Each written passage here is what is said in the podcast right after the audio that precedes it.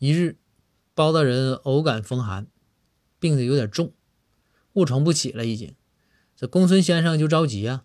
公孙先生过来给包大人号脉，然后开方子、抓药、熬药，甚至啊，连给包大人喂药都是公孙先生亲自来的。这公孙先生啊，端着药来到包大人病床前，是拿着勺子啊，拿小勺啊，一勺一勺的喂包大人呢。